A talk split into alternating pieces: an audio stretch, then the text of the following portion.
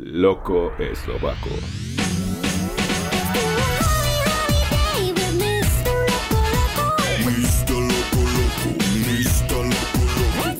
Locos y locas, la próxima semanita vamos a hablar de cómo viajar sin dinero.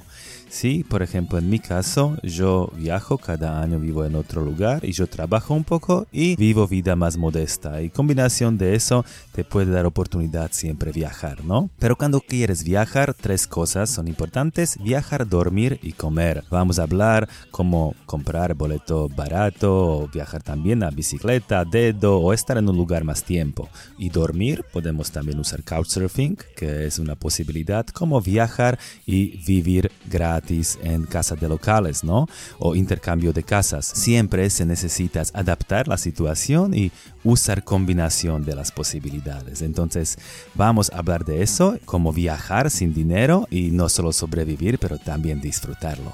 En una semanita.